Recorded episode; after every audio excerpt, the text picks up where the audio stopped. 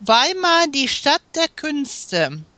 Man kann nicht über die deutsche Kultur sprechen, ohne Weimar zu erwähnen. Die Stadt Weimar entstand im 13. Jahrhundert. Sie liegt in Thüringen in dem schönen Tal der Olm. Es ist eine kleine, stille, gemütliche Stadt mit vielen Gärten, Grünanlagen, Parks und Brunnen. Viele schöne Bauten, sind noch aus dem Mittelalter. Weimar ist in der ganzen Welt als eine Stadt der Künste bekannt. In Weimar haben viele große Dichter, Maler und Komponisten gelebt und ihre weltberühmten Werke geschaffen.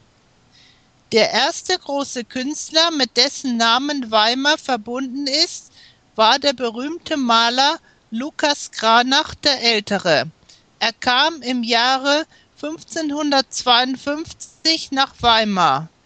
1696 wurde in Weimar eine der ersten Opernbühnen gegründet. Von 1708 bis 1717 lebte und wirkte Johann Sebastian Bach in Weimar. Hier entstanden viele seiner Kantaten und Orgelkompositionen. Im November 1775 kam der größte deutsche Dichter Johann Wolfgang Goethe zum ersten Mal nach Weimar. Er lebte und wirkte hier lange Jahre bis zu seinem Tode. Bald danach kamen hierher der Dichter und der Philosoph Johann Gottfried Herder und der berühmte Dichter der deutschen Nation Friedrich Schiller. Alle diesen Dichter gehören zur klassischen Epoche der deutschen Literatur. Deshalb spricht man von Weimar als von der Stadt der deutschen Klassik.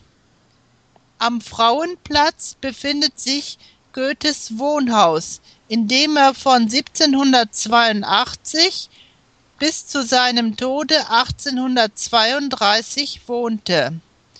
Dieses Haus ist heute ein häufig besuchtes Museum. Auch im Schillerhaus ist ein Museum eingerichtet. In diesem Haus schuf Schiller sein berühmtes Drama Wilhelm Tell. Hier ist er im Jahre 1805 gestorben. Weimar ist auch die Stadt des Deutschen Nationaltheaters. Goethe selbst leitete dieses Theater. Hier wurden die Dramen Schillers und Goethes aufgeführt. Vor dem Theater steht heutzutage das Goethe-Schiller-Denkmal. Fast das ganze Jahr liegen frische Blumen vor diesem Denkmal. In der Marienstraße steht das Listhaus, in dem der große ungarische Komponist Ferenc Liszt von 1869 bis 1886 lebte. Deutschland, und zwar Weimar, ist für ihn zur zweiten Heimat geworden. Auch dieses Haus ist jetzt ein Museum. Nebenan befindet sich die bekannte Musikschule für begabte Jugendliche. So vereinigt Weimar die Vergangenheit der Kultur mit ihrer Gegenwart.